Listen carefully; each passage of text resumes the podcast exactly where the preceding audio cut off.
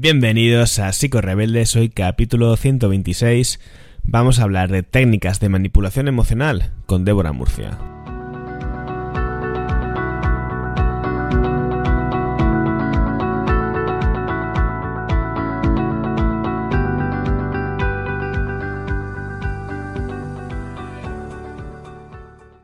Este es el segundo episodio del video podcast, eh, el, el podcast que he hecho de entrevistas en formato físico que grabamos con que grabo con dos móviles y dos micrófonos y luego se sube tanto aquí a Spotify, Apple Podcasts, eh, iBox y demás como a YouTube, lo cual eh, me recuerda que te tengo que recordar que este contenido lo puedes ver también en formato vídeo. Si vas a los enlaces de, o sea, a la descripción del episodio, ahí te dejo el enlace para poder verlo en formato vídeo. Como te digo, este es el segundo episodio en formato en este formato que estoy disfrutando un montón porque, bueno, al final es una oportunidad para sentarme con personas interesantes, a charlar, a que me cuenten, a aprender y a tener conversaciones muy enriquecedoras. Yo a Débora la conozco de, bueno, la conozco, empezamos a intercambiar mensajes por Instagram hace cosa de, no sé si un año o incluso algo más. Por, eh, por entonces ella no había crecido tanto en su cuenta de Instagram, recuerdo que estaba empezando y bueno, ahora lo, lo, está petando porque la verdad es que hace un contenido pues muy natural, muy fresco, muy cercano, pero también muy bien explicado y sobre un tema que yo creo que a las personas nos resulta muy relevante como es la manipulación emocional. De hecho, la gente que escucha el episodio, que ya lo ha visto porque en YouTube salió antes, eh, me decían todos cosas tipo, joder, pues es que según la escuchaba hablar o os escuchaba hablar, había cosas que decíais que digo, eso yo lo he hecho, o eso a mí me lo han hecho, ¿no? Porque está, bueno, pues es el pan nuestro de cada día, ¿no? Estas cosas de las que hablamos en el episodio son cosas muy, muy accesibles, muy cercanas y que seguramente cuando escuches este episodio, si no lo has hecho ya, no has visto el vídeo, pues seguramente te pase el, tengas el mismo efecto. Así que no me quiero enrollar demasiado, lo que voy a recordarte también es que voy a dejar el enlace al Instagram de, de Débora en, la, en también en la descripción del episodio y también su podcast, que ha creado un podcast que se llama Juego Mental que tiene pintaza. Así que todo eso en las notas del episodio. Ahora vamos a escuchar el segundo video podcast. Bueno, muchas gracias por venir al podcast, al segundo episodio. Realmente me estás ayudando a que ruede todo esto porque yo vengo totalmente de nuevas. Qué guay. Gracias a ti por invitarme. Es súper guay estar aquí. Cuéntanos un poquito sobre ti. Bueno, pues a ver, yo soy psicóloga, soy graduada en psicología eh, tengo la especialidad de sanitaria y de educativa y me dedico sobre todo a ayudar a gente que está en procesos, en relaciones a lo mejor en los que hay abuso de poder, manipulación, mmm, algún tipo de mmm, negligencia en sus vínculos y me encanta lo que hago. En tu Instagram hablas mucho sobre estos temas, ahora sí. profundizaremos un poquito más sobre uh -huh. ello. Eh, ¿Qué te ha llevado a especializarte en esta parte de la psicología? Pues bueno, yo como todo el mundo cuando terminé la carrera no sabía muy bien qué hacer y estuve como probando varias cosas, pero yo he vivido manipulación, he estado en alguna que otra relación en la que he sufrido la manipulación y me di cuenta de que a nivel de redes sociales, o sea, no hay mucho contenido sobre esto. A mí me ayudó mucho leer y estar informada para abrir los ojos y poder salir de situaciones y de vínculos en los que me habían tratado mal, en los que me habían hecho daño y pensé que yo podía aportar mi granito de arena contando información sobre esto, o sea, siendo como eh, divulgadora de, de, manipulación y de relaciones de abuso, porque al final es verdad que hay muchas cuentas que lo tocan un poco por encima, pero que no hay mucha gente que esté especializada solo en eso. Hmm. Y pensé que, pues, que sería buena idea poder ayudar a la gente a través de mi contenido a, a abrir los ojos. Lo hablábamos antes, eh, out of the record, ¿no? Que muchas veces el, el tema de, de, ser capaces, ahora profundizaremos sobre ello, ¿no? Pero ser capaces de etiquetar ciertas uh -huh. eh, conductas de manipulación uh -huh. es muy útil porque de repente dices, ah, coño, ¿qué es esto? ¿No? Tiene este nombre y me está pasando, ¿no? Eso es. Incluso para luego poder incluso confrontarlo a Justo. quien sea, decir, mira, esto está, esto que has hecho tiene un nombre y, y existe. Eso es. Yo, como te decía, no soy partidaria de de etiquetarlo todo, ni poner etiquetas diagnósticas a lo loco, pero sí que me parece importante en la manipulación porque te ayuda, uno, a identificarlo y dos, a poner distancia, poner límites o salir de ahí. Uh -huh. Entonces sí que me parece importante ponerle nombre a la manipulación y saber qué técnica exacta es la que están utilizando contigo. Sí, yo también lo veo bastante útil. Bueno, pues vamos a empezar a meternos de lleno en manipulación. Muy bien. Vamos a, Sí. a conocer todo lo que sabes sobre este tema. Yo te voy a empezar compartiendo una definición que he encontrado por internet eh, y tú me dices qué te parece, si la ves completa o, Vale. o no, ¿vale? Eh, bueno, aquí habla de manipulación mental, que ahora nos dice si hay, una- hay alguna diferencia entre el término de manipulación mental y manipulación emocional. Y dice así, se refiere a cuando un individuo o grupo ejerce control sobre el comportamiento de otra persona o grupo, tomando control de su conducta. ¿Te parece una definición completa? ¿Ves que le falta algo? Eh, sí, o sea, me parece bastante completa. Me parece que ahí también añadiría que en muchas ocasiones se utilizan técnicas poco éticas y muchas veces con la función o con la finalidad, cuando se hace de manera consciente para hacer daño. Claro, eso, eso que dices me parece muy importante porque aquí habla, en esta definición habla de tomar el, el- el control de la conducta de la otra persona, ¿no? Eso Como que la manipulación tiene como objetivo que, eh, que dirijas el, por ejemplo, a mí se me ocurre el tema de las ventas, ¿no? Pues conseguir que alguien te compre lo que sea. Eso es. Pero tú estás hablando de infligir daño de manera sádica o cuál sería el... No, de manera sádica tampoco. O sea, es que, a ver, aquí hay, hay muchísimos matices en la manipulación. Hay gente que lo hace sin darse cuenta, hay gente que lo utiliza, lo aprende y lo utiliza para hacer daño, hay gente que simplemente repite patrones y no sabe muy bien, está desubicado en la vida. O sea, es que como en la manipulación hay muchos matices, yo diría que cuando es manipulación mental, cuando es un... eh, cuando lo utiliza la persona para jugar con las emociones de la otra persona y quiere obtener un beneficio, sí que creo que hay Pero ¿cuál sería el beneficio? un poquito de... Hombre, pues llevarte a la persona a tu terreno. Que esa persona haga lo que tú quieres. Controlar la vida de esa persona. Que esa persona deje de tener una vida. Apagar el brillo de esa persona. Por eso te digo que hay muchos matices. Cada manipula... O sea, la manipulación se utiliza para muchos eh, fines. A mí ahora no sé muy bien por qué el algoritmo de Instagram me está todo el rato sacando post de rollo de tu madre es narcisista, tú no sé qué es Ay, narcisista. no, por favor, qué horror. Esto me parece horrible porque eh, solamente el 1% de la población es narcisista. Bueno, Trastorno un- de personalidad narcisista, ¿vale? Un 1% ya es mucha. Es muchísimo, ¿vale? Ok, yo sé que es muchísimo, pero que, jolín, o sea, el 1% de la población y ponemos etiquetas diagnósticas a lo loco. Podemos hablar de que una persona tiene rasgos. Hay mucha gente con rasgos narcisistas, pero poner la etiqueta diagnóstica de eres un narcisista me parece súper grave. Vale, pero totalmente, sí, eso, a ver, se diagnostica, ¿verdad? O se habla muy a la ligera, ¿no? Esto es como lo de las personas tóxicas, que ahora todo el mundo ha estado con sí. alguien tóxico y demás. Sí.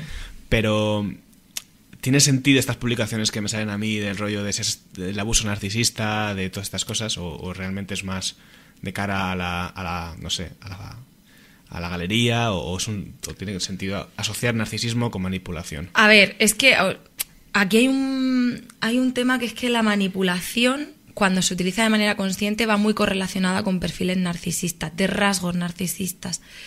Eh, Cuando hablas de conciencia te refieres a deliberación, porque yo creo que todos somos más o menos conscientes cuando manipulamos. todos somos conscientes, sí y no. A ver, si tú te has criado en un ambiente en el que tu padre, o tu madre, me da igual, o tu educador, ha utilizado la manipulación como método de educación, al final ese aprendizaje vicario, el aprendizaje vicario es cuando aprendemos desde peques determinadas conductas porque las hemos visto en nuestros modelos, ¿no? Lo explico por si hay gente que no lo sabe, ¿no? Sí, sí, perfecto. eh, si tú has aprendido de Tepeque que, esa, que es- eso es lo correcto o te tienes que comportar de esa manera, tú vas a repetir patrones y a veces lo haces de manera inconsciente.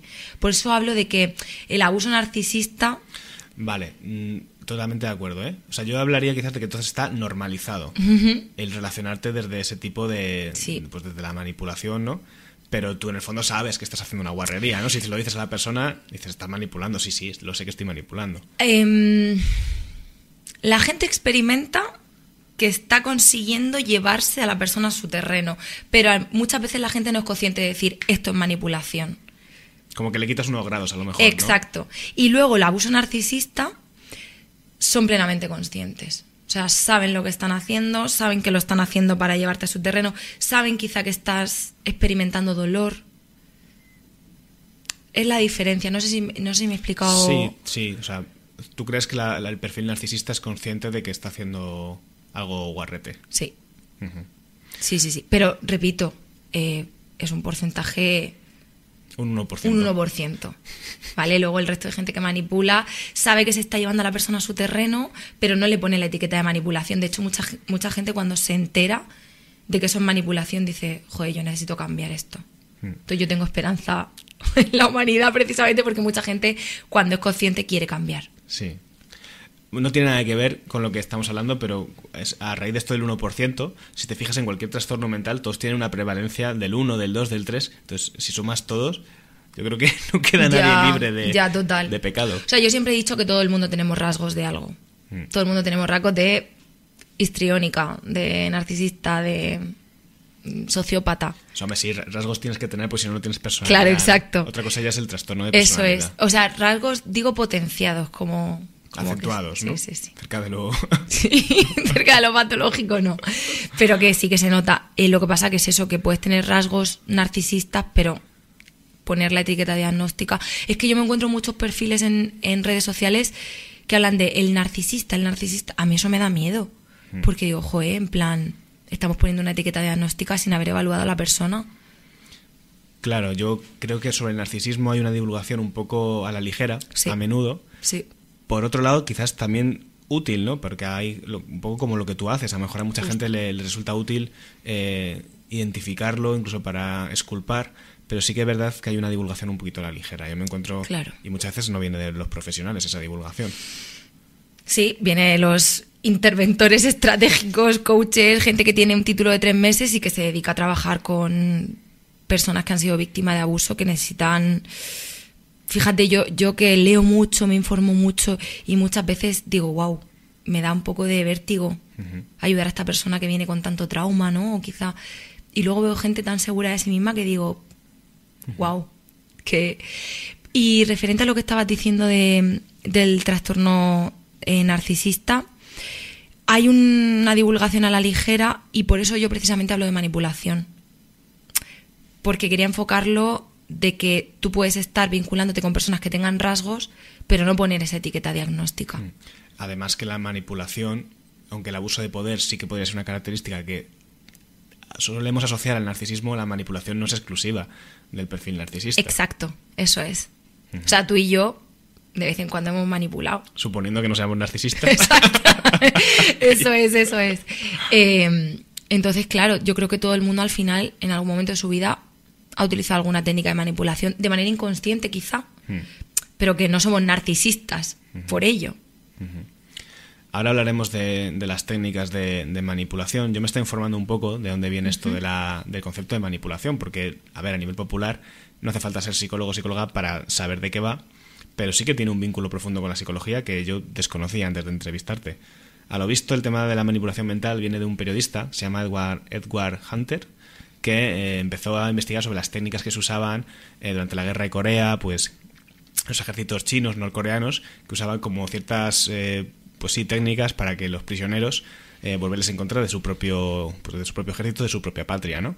También se usaba en la CIA, en la Gestapo, y eran técnicas del rollo, pues, usar cosas como la privación del sueño, o incluso les ponían a cantar mantras durante horas, repitiendo ciertas ideas, pues para que se convencieran de que, de que su patria era lo peor y se volvieran en contra, se volvieran pues con el enemigo, ¿no? Claro, estas técnicas de manipulación mental, que son conocidas como el clásico lavado de cerebro, eh, son muy poco sutiles, es decir, son en condiciones muy, muy concretas de prisioneros y demás.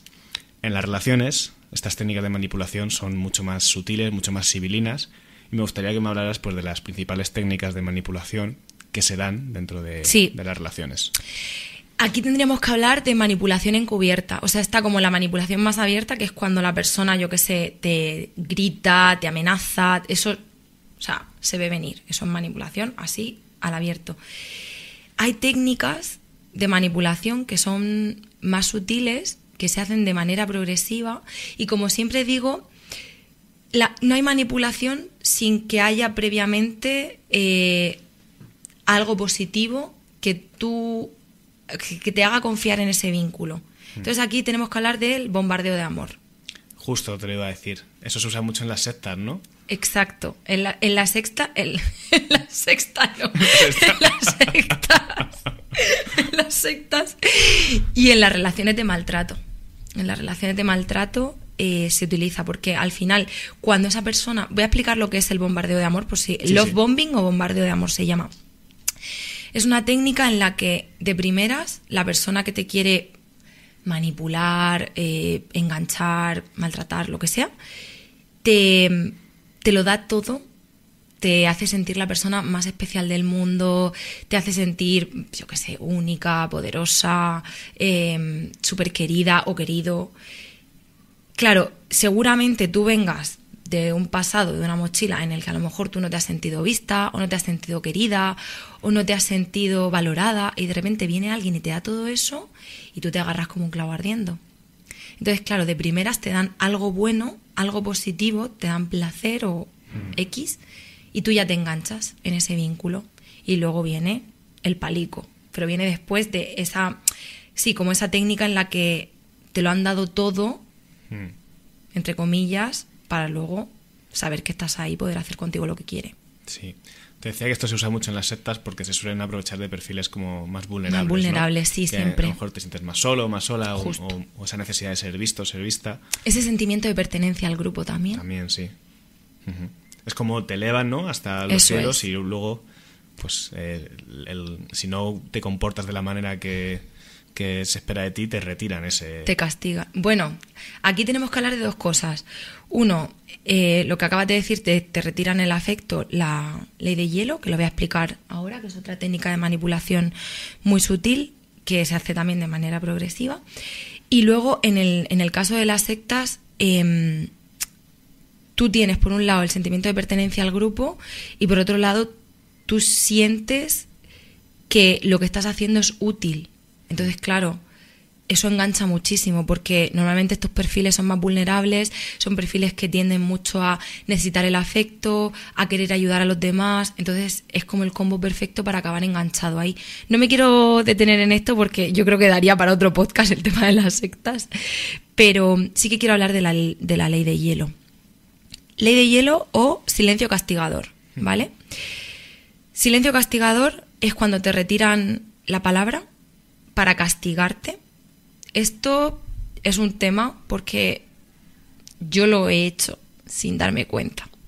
Y yo creo que mucha gente que me esté escuchando, que nos esté escuchando, lo, lo ha vivido. Es una conducta, yo creo, muy normalizada, ¿no? A- A, Exacto. mí me está viniendo, cuando lo has dicho, me ha venido a la mente eh, la educación que han recibido la mayoría de las personas que se hayan criado en los años eh, 60, 70, 80, porque Sí. era muy de esto, ¿no? Los padres que se enfadaban contigo y lo que hacían era... Ahora no te hablo. Sí, ahora no te hablo, que es Eso horrible. Es, eso es. Ahora no te hablo, entonces tú, ¿qué pasa? Que como necesitas que la persona esté bien contigo desesperadamente, como que al final acabas incluso pidiéndole perdón. Hmm.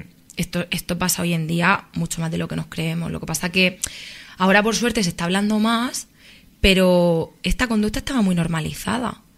Claro, si tus padres también te han retirado el afecto, te han retirado la palabra, tú vas a tender a hacerlo también, ¿no? Esto es el silencio castigador, cuando te dejan de hablar. La ley de hielo va mucho más allá. Va a te retiro el afecto, ya no te quiero, te quiero con condiciones. Si sales con tus amigas, te voy a poner un ejemplo, ¿vale? Si sales con tus amigas hoy, no me ves el pelo nunca más, que aquí también hay amenaza. O por ejemplo, te bloqueo durante tres días, porque me he enfadado y te bloqueo y luego te desbloqueo. O me voy de casa. Me voy de casa tres días y aparezco cuando me da la gana. Todo eso es ley de hielo. Hmm.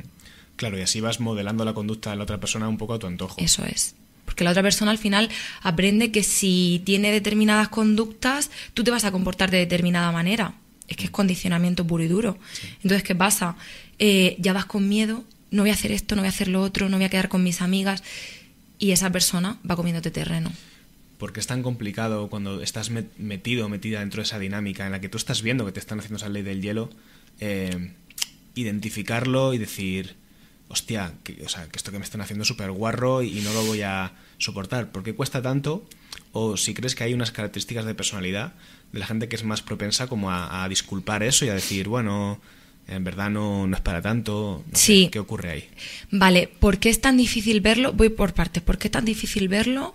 Es porque no todo es malo. También hay partes buenas, que es lo que nadie nos cuenta de las relaciones de maltrato. No todo es malo. La fase de luna de miel es brutal.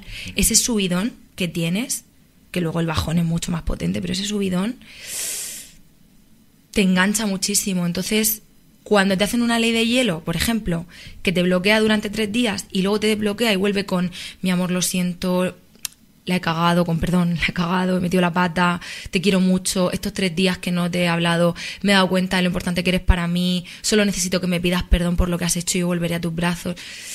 Claro, ahí dices, ostras, es que yo creo que realmente me quiere, entonces le voy a perdonar todo porque está verdaderamente arrepentido o porque simplemente yo tengo la culpa de todo esto, pero él quiere quererme y quiere que yo haga las cosas bien. Entonces, claro, como hay un refuerzo intermitente tan potente, mmm, acabas perdonando cualquier cosa. Y luego los perfiles que tienden a estar en este tipo de relaciones, como explicaba al principio, son perfiles que a lo mejor tienen más herida. Los dos perfiles tienen herida. Tanto la persona que manipula como la persona que recibe manipulación. Lo que pasa es que se enfocan de maneras diferentes. Hay una persona que es como que tiende más a vengarse o hacer más daño. Ejercer poder, ¿no? Sí. Y luego el perfil de la víctima, que es como esa salvadora, esa persona tan empática, tan buena, que empatiza con tu dolor, que empatiza con que lo has podido pasar mal, con que, no sé, puedes tener razón en determinadas cosas, intenta entender todos los perfiles y por eso tienden a estar en relaciones de este tipo. Has hablado de, en femenino, la salvadora, ¿no? La ah, cuidadora. ¿Tú crees que hay un, un, sesgo de género? Es decir, que las, que las mujeres tienden más a ese rol eh, o por qué las mujeres suelen acabar más en, relaciones de ese tipo, ¿no? Con, perfiles que pueden ser más, eh, que, ejercen más abuso de poder o que sí. O sea, no lo digo yo, la dicen, lo dicen las estadísticas. De esto hace poco hablé en otro podcast eh, de una compañera. El porcentaje es un 82, un 84, frente a un 20% de mujeres que acaban en relaciones de, de abuso de poder. Y hay muchos factores por los que acabamos el género femenino en, en relaciones de este tipo. Aparte de porque lo hemos vivido nuestros padres, bla, bla, bla. Hay un factor educacional, que es mm. como que siempre se nos vende que tenemos que ser más buenas, más empáticas, que, que escuchemos más, que hablemos más de emociones. ¿Esto quiere decir que los hombres sean unos demonios y las mujeres unas santas. No. Hay también mujeres manipuladoras, ¿vale? Esto lo quiero dejar claro porque la última vez también como que me dijeron, es que, pero es que yo soy hombre y he vivido. Sí, sí, seguramente haya muchos hombres que hayan vivido esta experiencia. Yo hablo de las estadísticas. Las estadísticas dicen que hay un porcentaje altísimo, un ochenta y pico por ciento. Yo no tengo estadísticas, pero tengo la, evidencia clínica de años ejerciendo y, oh, claro. vamos, se ve clarísimo, ¿no? Sí. Yo a mis pacientes que se, ven, que se han visto en situaciones de este tipo, les he hablado mucho de un concepto que es la tolerancia al sufrimiento, el exceso de tolerancia al sufrimiento, ¿no? Como la preparación para sufrir. Hmm. Es decir, yo, a ver, luego hay que verse, ¿eh? Pero yo no me imagino en una relación donde esté constantemente en, caos o en crisis, sintiéndome mal, culpable, y llegaría un momento que por, por desgaste diría, aunque sea por desgaste, diría, me voy. Y yo me he encontrado perfiles de que aguantan, aguantan, aguantan, abnegan, abnegan, abnegan, y suele ser más por lo que tú dices, ¿no? Por una educación de que la mujer sostiene, de que la mujer cuida, de que la mujer comprende. Es también el mensaje que recibimos muchas veces, ¿no? De que es que en el amor hay que aguantar. Bueno, hay que aguantar algunas cosas, pero no todo. No mm. todo es válido. Y luego aquí entran también en juego los mitos del amor romántico. Si tú crees que el amor todo lo puede, ya me trata mal, pero es que nos queremos tanto. Mm. Entonces, claro, justificas cualquier conducta. Y sobre todo esto nos afecta, yo creo, creo no, las estadísticas dicen que nos afecta más a las mujeres. ¿Que hay hombres? Sí. ¿Que hay hombres que acaban en relaciones de manipulación? Sí. ¿Que hay mujeres manipuladoras? Sí. Pero el porcentaje lo que dice, las estadísticas lo que dicen es que un ochenta y pico son mujeres. Vale, me gustaría preguntarte por otra técnica de manipulación que es como muy famosa, la, el gaslighting, la, el, sí. luz de gas. Luz de gas. Esto viene por una película eh, de hace muchos años, que yo no la he visto, por cierto, la tengo pendiente de ver, que se llamaba así, Luz de Gas, en la que el protagonista como que hace sentir a la, a la, no sé si es la novia, la esposa, la, no sé qué, como que pasan cosas y él le hace creer que no pasan. Entonces como que ella durante la película se va, se vuelve loca, hmm. se va volviendo loca progresivamente porque ya no sabe qué es verdad, qué no, qué es lo que está viviendo, cuál es su realidad, distorsiona completamente. Y esto es lo que pasa con esta técnica, que la persona que te manipula te hace sentir que lo que estás viviendo o lo que ha pasado no es real. Te pongo un ejemplo.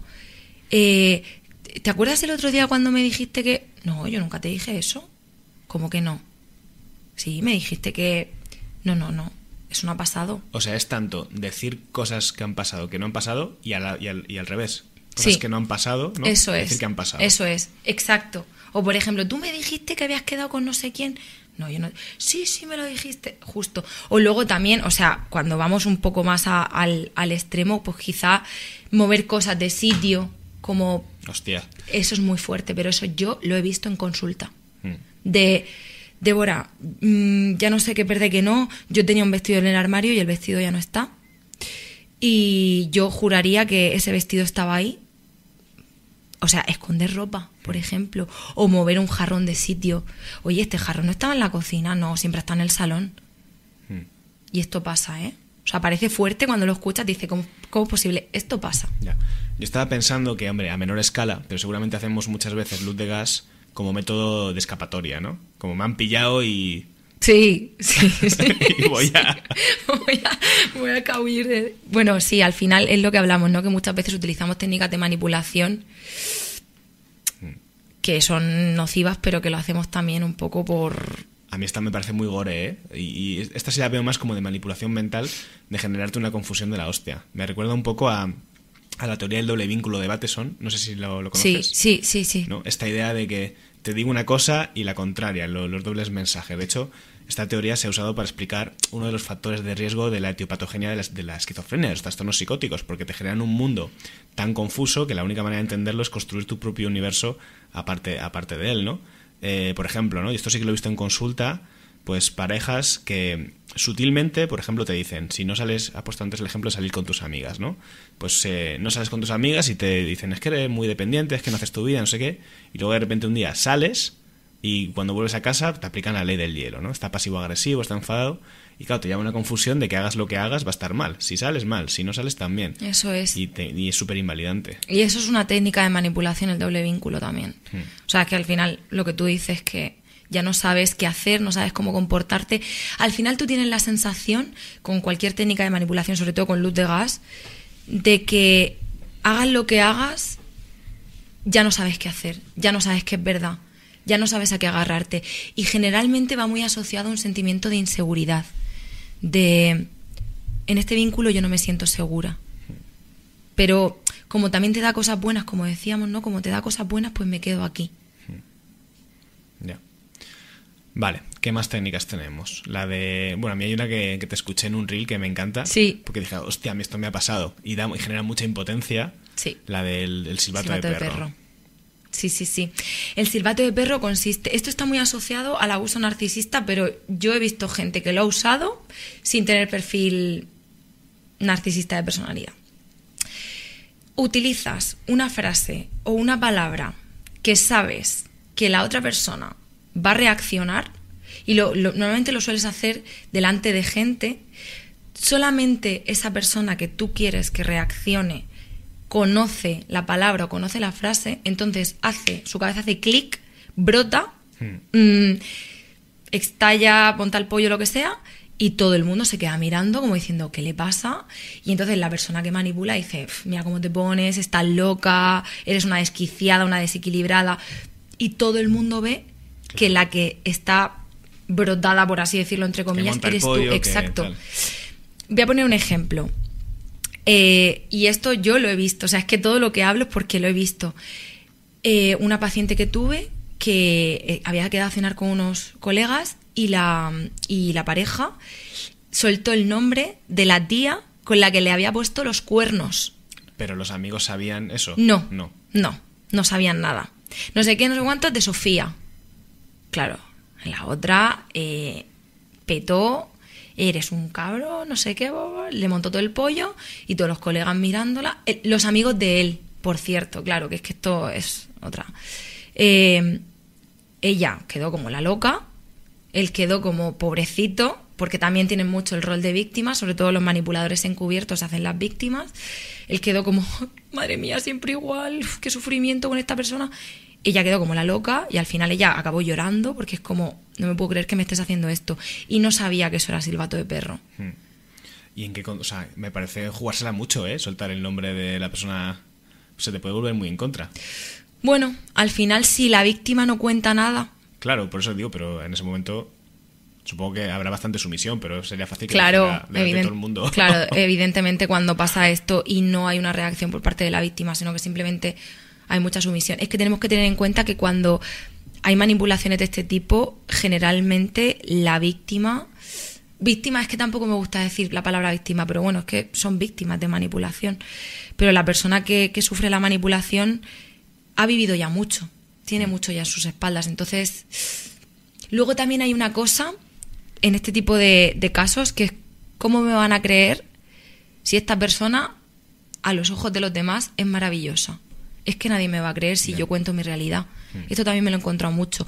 Esto está muy asociado a los perfiles de manipuladores encubiertos. Los que, pues eso, son víctimas o a lo mejor son personas que son más tímidas o más buenas o que tienen empatía, ¿no? Como que ante los ojos de, de su red de apoyo, de su círculo, son personas normales. Y luego con la persona a la que manipulan o que le hacen daño, son más tiranos. Entonces, claro, la persona que sufre la manipulación dice, ¿cómo voy a contarlos? Es que nadie me va a creer. Esta técnica que dices la he presenciado eh, como en, en cosas así de la vida cotidiana, ¿no? Por ejemplo, has tenido una discusión con tu pareja sobre si vamos a ir a pasar las navidades en casa de tus padres o los míos, y luego te juntas con la gente y sacas el tema así como un poco de hurtadillas y a la otra persona la, la Es como aprovechas el contexto en el que no te puede agredir para provocarle, ¿no? Y, Claro. y esa, esa lucha ahí de poder y de provocación constante. Eso es. ¿Y, y cómo reaccionas tú ante esa técnica de manipulación? A mí si me lo hacen yo me pongo muy cabre. Yo a mí se me nota. Yo no Claro. sé controlarme. Claro, es que, exacto. Y ahí está la, ahí está la clave. Cuando hacen eso, como lo que esperan es tu reacción, Hmm. Lo que tienes que hacer es justo lo contrario.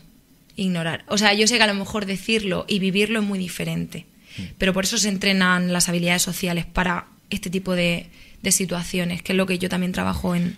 Quizá en en el ejemplo que te he puesto yo, el que me viene a mí a la mente, eh, creo que no, no era tanto mm, desa- eh, conseguir que la otra persona diera una mala imagen social, sino como te voy a provocar ahora que no puedes explotar. Te voy a molestar ahora, ¿no? Como un poco atado, como un poco maniatado. Pero sí, sí, entiendo lo que dices también, ¿no? De esa parte de, de aplicar extinción y luego Eso es. resolverlo por otro lado. Eso es una extinción, que no haya refuerzo de esa conducta. Es que, claro, el silbato de perro se puede utilizar para muchas cosas. Para, como sé que ahora no puedes decir nada, te lo suelto. O como sé que ahora vas a explotar, te lo suelto. ¿Sabes? Es que hay muchos matices. Como digo, en la manipulación hay muchos matices. Pero sí, al final yo creo que la respuesta siempre tiene que ser un poco en extinción a la conducta. A mí se me ocurre una tercera opción, que es coger el vídeo de Débora donde lo explica y luego cuando os vais a casa le dices, mira, chato, chata, que te voy a, te voy a explicar un par de cosas. Total. O sea, decirle a la persona que te manipula esto es silbato de perro Hmm. ya es un punto a tu favor. Luego, según lo decías, se me está ocurriendo otra cosa también. ¿Cuánto de peligroso crees que es que puede llegar a ser también el, el estar en una constante con tu pareja? Es decir, me has hecho esto, me has hecho tal, me has hecho cual. No, es que eso no tiene sentido. Si estás en un vínculo en el que estás todo el tiempo recriminando o que notas que hay como mucha tensión o muchas conductas de, de manipulación, es que Sí, pero yo estaba pensando en, en las típicas relaciones de pareja que son un poco lucha de poder, ¿no? Que ah, se- sí, se el juego de poder, sí. al final documentarte mucho puede ser una forma de todo el rato, al final, yo qué sé, todos pueden, se nos pueden rascar cosas, ¿no? Y estar todo el rato señalizando conductas al otro. Si crees que esto también puede ser un riesgo. Incluso una forma de manipular. Eh, es que ¿para qué quieres estar en una relación en la que estás todo el rato señalando a tu pareja? O sea, es que ¿qué quieres tener? ¿Una relación o un enemigo? No, totalmente. Lo que pasa es que sí que hay gente que se vincula de esa forma. Vale, aquí hay un tema, creo que ya he entendido tu pregunta. Cuando utilizas las técnicas de manipulación para manipular a la persona, cuando tú consumes mucho contenido, esto también me ha pasado. O sea, esto es muy fuerte, pero esto, tiene un- pasa. ¿Tiene un nombre esto? Que... No, pero lo voy, a, lo voy a inventar. Voy a inventar un nombre para esto. Cuando utilizas, o sea, conocimientos de psicología, Eso, eso es lo que yo he visto, exactamente. sí. De hecho, hace poco salió un actor ¿no? Que utilizaba como términos que había aprendido con su psicóloga, en plan, estos son mis límites. Si tú vas a subir fotos en bikini a redes sociales o vas a salir con tus amigos, como esto me hace mucho daño y no va con mis valores emocionales, yo no voy a seguir contigo. Estos son mis límites. O sea, tú estás utilizando términos de psicología para manipular a la otra persona. Esto no tiene nombre, pero deberíamos de ponerlo. Deberíamos ponérselo, sí. A mí es que me ha venido a la mente el Sí. caso de un paciente que estaban los dos en terapia, cada uno con su terapeuta. Sí. Y el terapeuta de la parte contraria había diagnosticado a mi paciente sin conocerle y le tenía a su propio paciente eh, informado de todo lo que hace tal y cual. Y claro, le tenía frito a nivel de, de seguimiento de, pues eso, ¿no? De usar toda la información para luego señalizarle las conductas mal. Esto lo hacemos mucho los psicólogos, ¿eh? Lo de- Lo de, diagnosticar a Sí, las parejas de, sí. de nuestros pacientes. Sí, por eso yo siempre hablo de rasgos. Y yo te puedo decir, vale, esto es manipulación o esto es un rasgo de tal.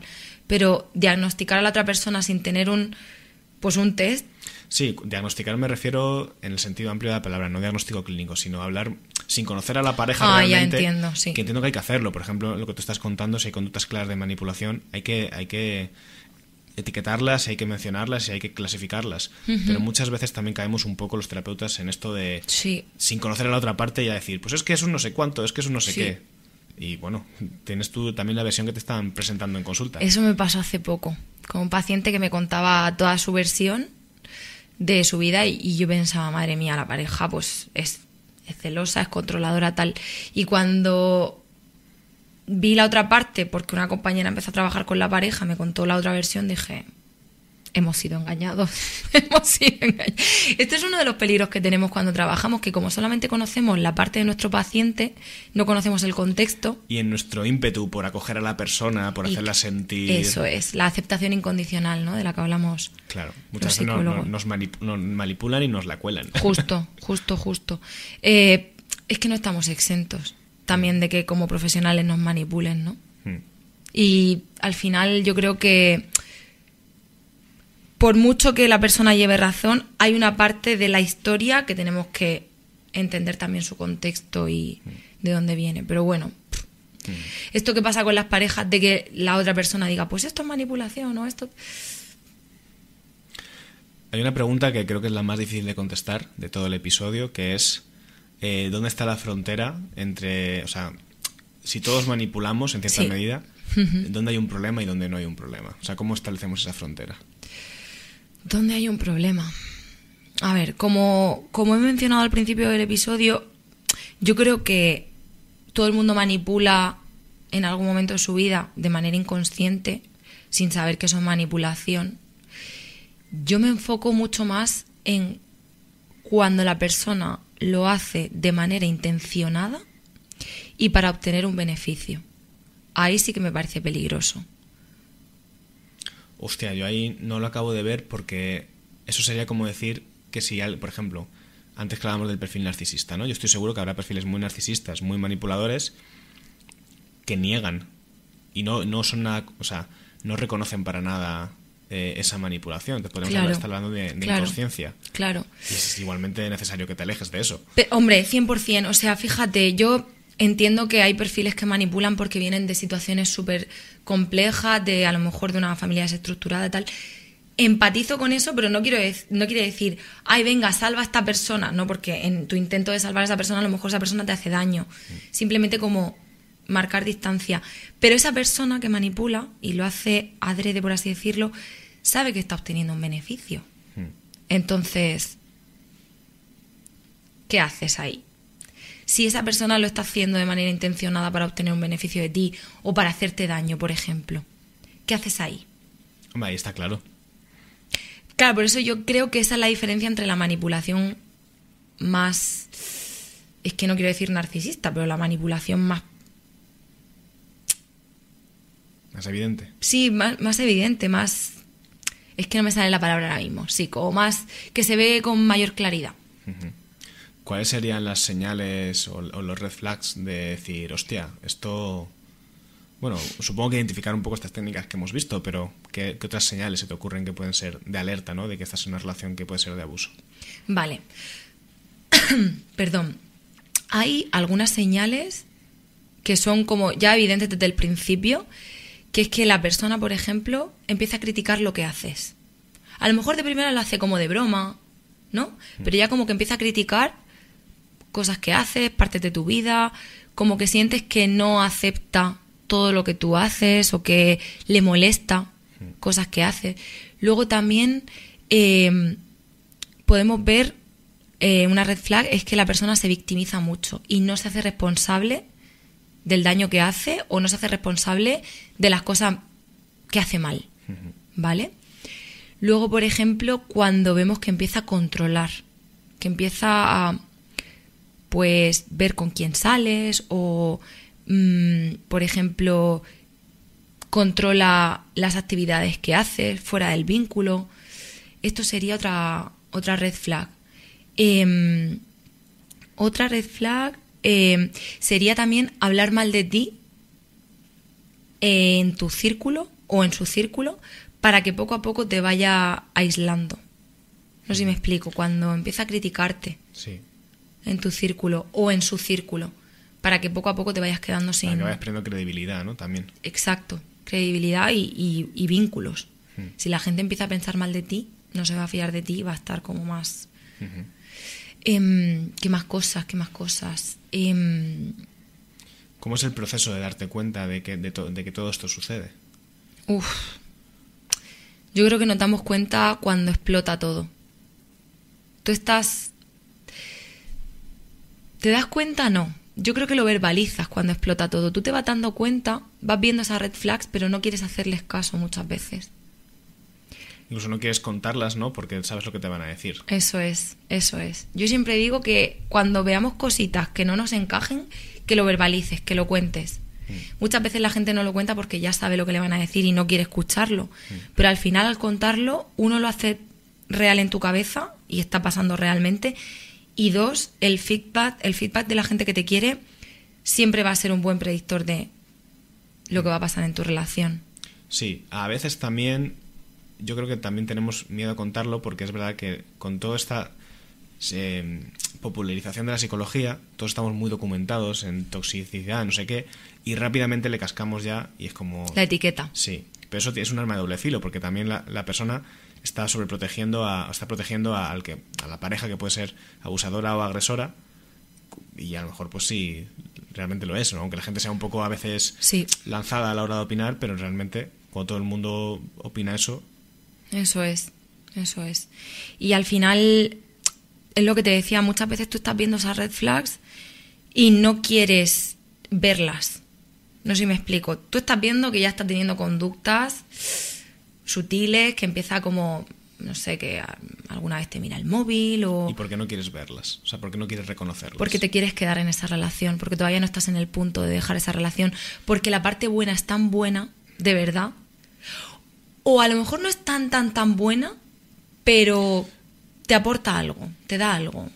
Mi pregunta va más por ahí. ¿Por qué te quieres quedar en una relación en la que estás sufriendo? Porque no todo el tiempo sufres, porque muchas veces tú aprendes que el amor también es aguantar, porque a lo mejor en tu casa has visto que tus padres tenían una relación así, porque tienes idealizada a la persona y la tienes en un pedestal, porque, yo qué sé, eh, también pasa mucho en este tipo de vínculos que las relaciones sexuales son muy potentes, el momento subidón engancha mucho. Hmm. Entonces siempre hay algo que te da que te hace mantenerte en esa relación. Hay muchos matices. Los motivos por los que te mantienes en ese tipo de relaciones son muchísimos, pero siempre hay algo que tú obtienes por lo que quedarte ahí. Yo siempre digo que no todo el tiempo es sufrimiento. Cuando haces las paces, la fase de luna de miel que comentaba antes, em, es tan buena, es tan brutal, tienes como esa esperanza de cambio, eh, vuelves a ver quizás la persona que era al principio, cómo se comportaba contigo, o la tienes tan idealizada y la tienes tan en un pedestal que te hace mantenerte ahí. Yo estaba pensando en algunos vínculos de pareja em, donde había mucho sufrimiento y no había esa parte de luna de miel en el sentido de que la relación era insatisfactoria la miraras por donde la miraras, en el sentido de que ni había sexo, ni ocio compartido, ni risas, ni conexión, ni nada. Y, pensar, ya al margen de, de, o sea, de, la de que, que puedas decir, me tengo que separar de esta persona porque me está manipulando. Es que no hay satisfacción Sí, de ninguna manera, De ¿no? ninguna manera. Y, y un, un factor que se repite es la autoduda. La, el, todo el rato la creencia o, o la, o la duda de seré yo la que está haciendo eh, que esto pase, que se- yo le estoy provocando de alguna manera, yo... eh, y eso, eso es, un, eso es algo que, que retiene mucho. Claro, al final la culpa tiene una función muy importante ahí, porque si tú eres culpable, te responsabilizas de que esa relación esté yendo mal, tú todavía tienes el poder para poder cambiar esa relación si tú tienes la culpa. Si eres tú la que hace las cosas mal, tú tienes como el control, por así decirlo, para que esa relación funcione. Y la responsabilidad de, la sanearlo. Eso es, eso que yo creo es. que eso es lo que retiene mucho también. Exacto. Y al final, como tú crees que, por esa esperanza de cambio, ¿no? Pues al igual, porque a lo mejor en ese momento en la relación no hay nada bueno, pero lo ha habido. En la relación, o sea, si, si tu pareja de primeras empieza controlándote, tú el primer día es raro que te quedes. Siempre ha habido algo bueno. Entonces, como esa ilusión de que las cosas puedan cambiar y puedan volver a ser como al principio, te agarras ahí como un clavo ardiendo.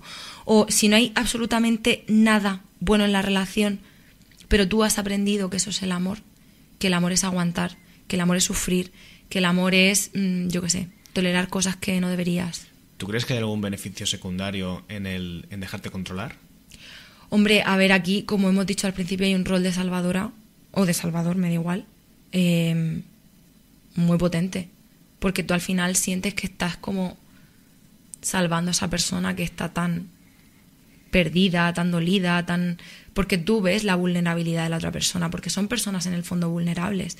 Esa persona que te controla, que te manipula, que te hace daño, eh, muchas veces viene de una herida. Lo que pasa es que lo ha enfocado en el, en el lado de hacer daño y no en el lado de salvar. Y esa dificultad para poner límites, para decir, a mí no me hagas esto, o no, Mm. ¿por qué sucede? ¿Por qué hay esa falta de...? Pues mira, la dificultad para poner límites muchas veces viene porque tú misma o tú mismo no sabes dónde están tus límites. Para empezar, porque yo, yo he tenido pacientes que no sabían ni lo que era un límite, de qué cosas me hacen enfadar a mí. Pierdes el norte. Y luego también pasa que cuando has intentado ponerlo, como se los han saltado, eh, la indefensión aprendida, aprendes que no hay nada que puedes hacer. También yo creo que el tema de poner límites hay un miedo a, a- a dejar de complacer, ¿no? Si pones un límite, Claro, que la otra persona dice, ah, pues si, si me empiezas a poner límites me voy. Eso es. El miedo al abandono, claro, eso es. Eso es. Si pongo un límite, mm, me vas a dejar y yo no quiero que me dejes. Vamos a cambiar un poco de tercio, porque normalmente Vale. cuando hablamos de manipulación hablamos de, sobre todo, de relaciones de pareja, pero se da en muchos otros contextos. Sí. En el contexto laboral, en la familia. En la eh, amistad. En la amistad. Sí. Eh, me interesa centrarme en la familia porque en, en psicoterapia lo veo mucho. Uy, sí. Um, ¿Cómo ves, o cómo, en tu experiencia, cómo ves que se manifiesta esta manipulación en la familia? Uy, es que la manipulación, bueno, para empezar, que es como yo creo que el origen de todo. La familia, es el origen de todo. Entonces, ahí donde aprendemos, donde lo vivimos, donde lo experimentamos, donde... El estar en un vínculo familiar en el que hay manipulación... em, perdona, repíteme la pregunta, que, me- que te iba a explicar una cosa que no tenía nada que ver con esto. Sí, ¿no? Que cómo, cómo has observado tú, de los casos que hayas visto, el, el- cómo se manifiesta la manipulación en la familia. Porque Ah, vale, ahí sí. lo veo súper sutil y, y como la familia es un, un elemento sagrado, ¿no? Un ente sagrado, parece que ahí no se puede nunca decir esto está mal. Claro, justo. Ahora, por suerte, cada vez más se visualiza el hecho de que mm, tu familia puede ser mala para ti y que a lo mejor estás en un vínculo en el que te están haciendo daño dentro de tu, de tu familia, ¿no?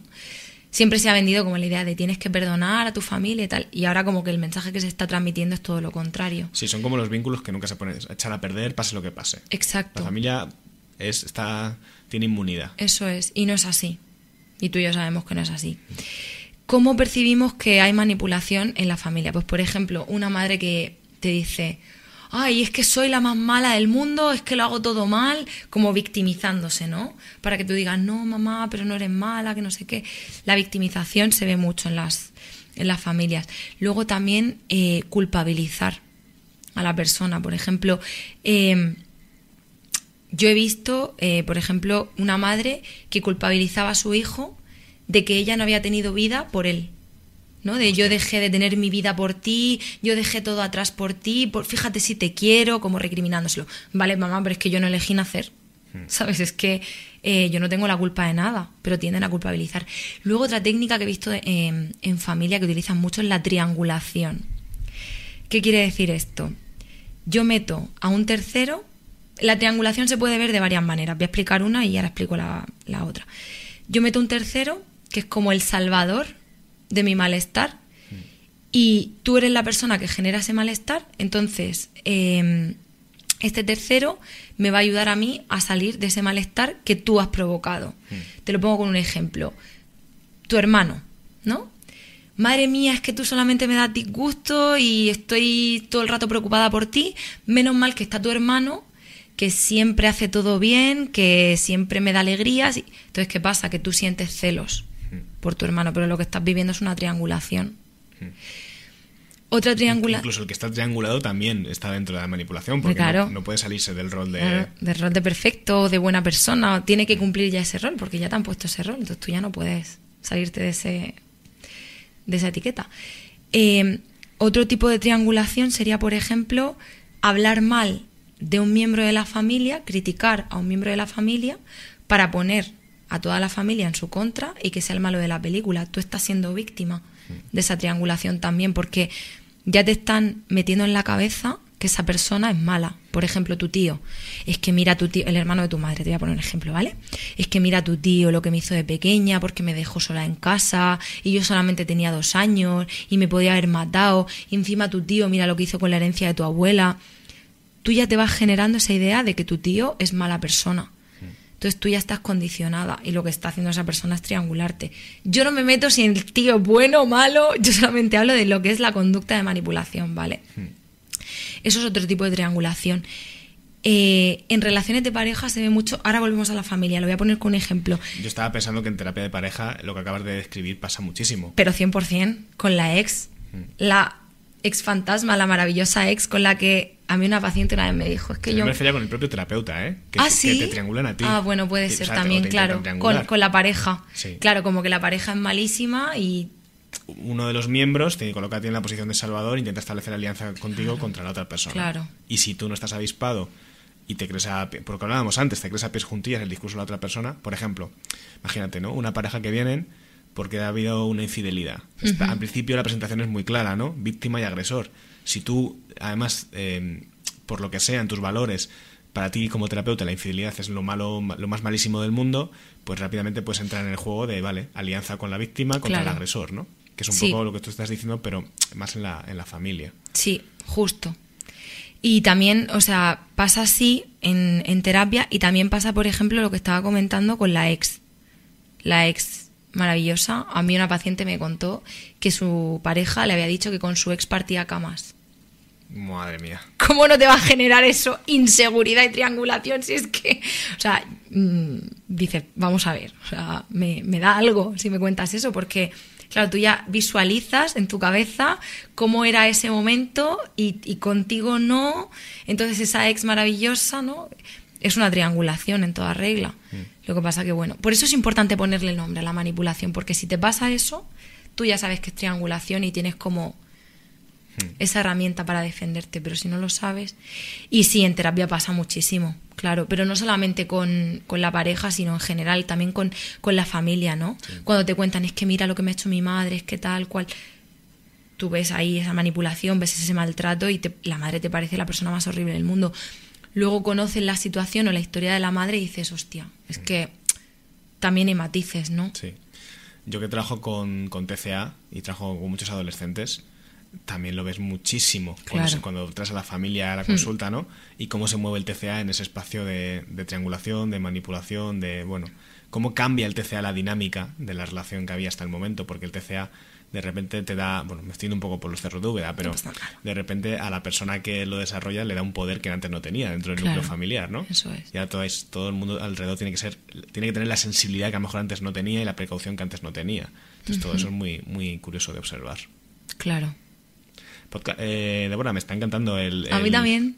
sabes un montón sobre el tema, se nota que te lo has que llevas años dándole vueltas al Sí. tema porque lo tienes muy bien. Sí, currado. eh, ¿sabes lo que pasa? Que me interesa y me gusta. Sí. Entonces, cuando sientes pasión por algo, esto que dicen de elige un trabajo que te guste y no tengas que trabajar, eso es mentira. Eso es mentira. Eso es totalmente Yo amo la psicología, es que la llevo, de verdad, me flipa. Eh, pero eso es mentira de que no tendrás que trabajar, porque al final es trabajo, pero es un tema que me, que me gusta. Sí. Y soy muy curiosa, entonces me gusta mucho estar informada, leer, estudiar, leerme mil libros, eh, escuchar, ver vídeos, formaciones. A mí lo que me ha gustado es que, aparte que es de que se nota que lo tienes bien trabajado, es que lo explicas muy claro. Entonces, lo que tú decías, ¿no? A, labor, a nivel de labor divulgativa, creo que es como muy, muy gráfico como lo explicas y es como fácil detectarlo, ¿no? Qué Hay bien. cosas que me estás contando que más o menos me suenan, pero no las tenía registradas y al decirlas, de repente me vienen casos de, de consulta o casos de la vida que de repente me Sí. los veo claro, ¿no? Qué bien, me alegro mucho. Si te parece, vamos a hacer un poco de promo. eh, Vale. eh, porque tú vas a abrir ahora un podcast Sí. también que va sobre este tema. Sí, Cuéntanos. sale hoy, sale justo hoy, Bueno, sale justo mañana. como O sea, mañana. Sale justo ayer, perdón. Ah, vale, salió, exacto. Sí, salió ayer. Porque esto se va a publicar en teoría mañana. Vale, sí, pues nada, salió ayer. eh, se llama Juego Mental Sí. y va precisamente de todo esto que hemos hablado hoy. O sea, vas a hablar sobre cosas de, relacionadas con manipulación. Sí, relacionadas con manipulación, con relaciones de abuso, pero voy a hablar un poco de todo, de técnicas de manipulación, de técnicas contra la manipulación que tú puedes Para, o sea, utilizar. para defenderte de la manipulación. Exacto. Eh, ¿Por qué acabamos en relaciones de manipulación? ¿Cómo son los perfiles de las personas manipuladoras? Eh, pues heridas que tú puedas vivir en ese tipo de vínculos. Mm. Va a ir un poco sobre esto. Vale, juego mental se llama, ¿no? Juego mental, Y sí. va a estar en. En Spotify, en Apple Podcast y de momento lo he lanzado ahí, supongo que en alguna plataforma más. Vale.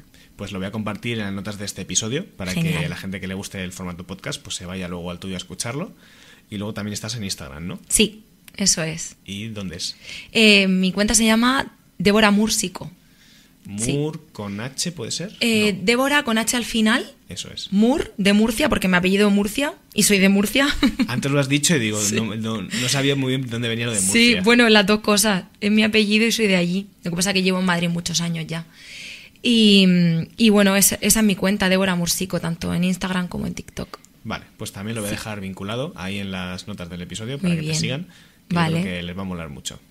Pues nada, muchas gracias. Muchas gracias a ti por haber venido y por compartir Sí. todo lo que sabes. Ha sido un placer, me he sentido súper cómoda y sobre todo que al final espero que la gente que nos, que nos escuche que le pueda servir y que le pueda ayudar.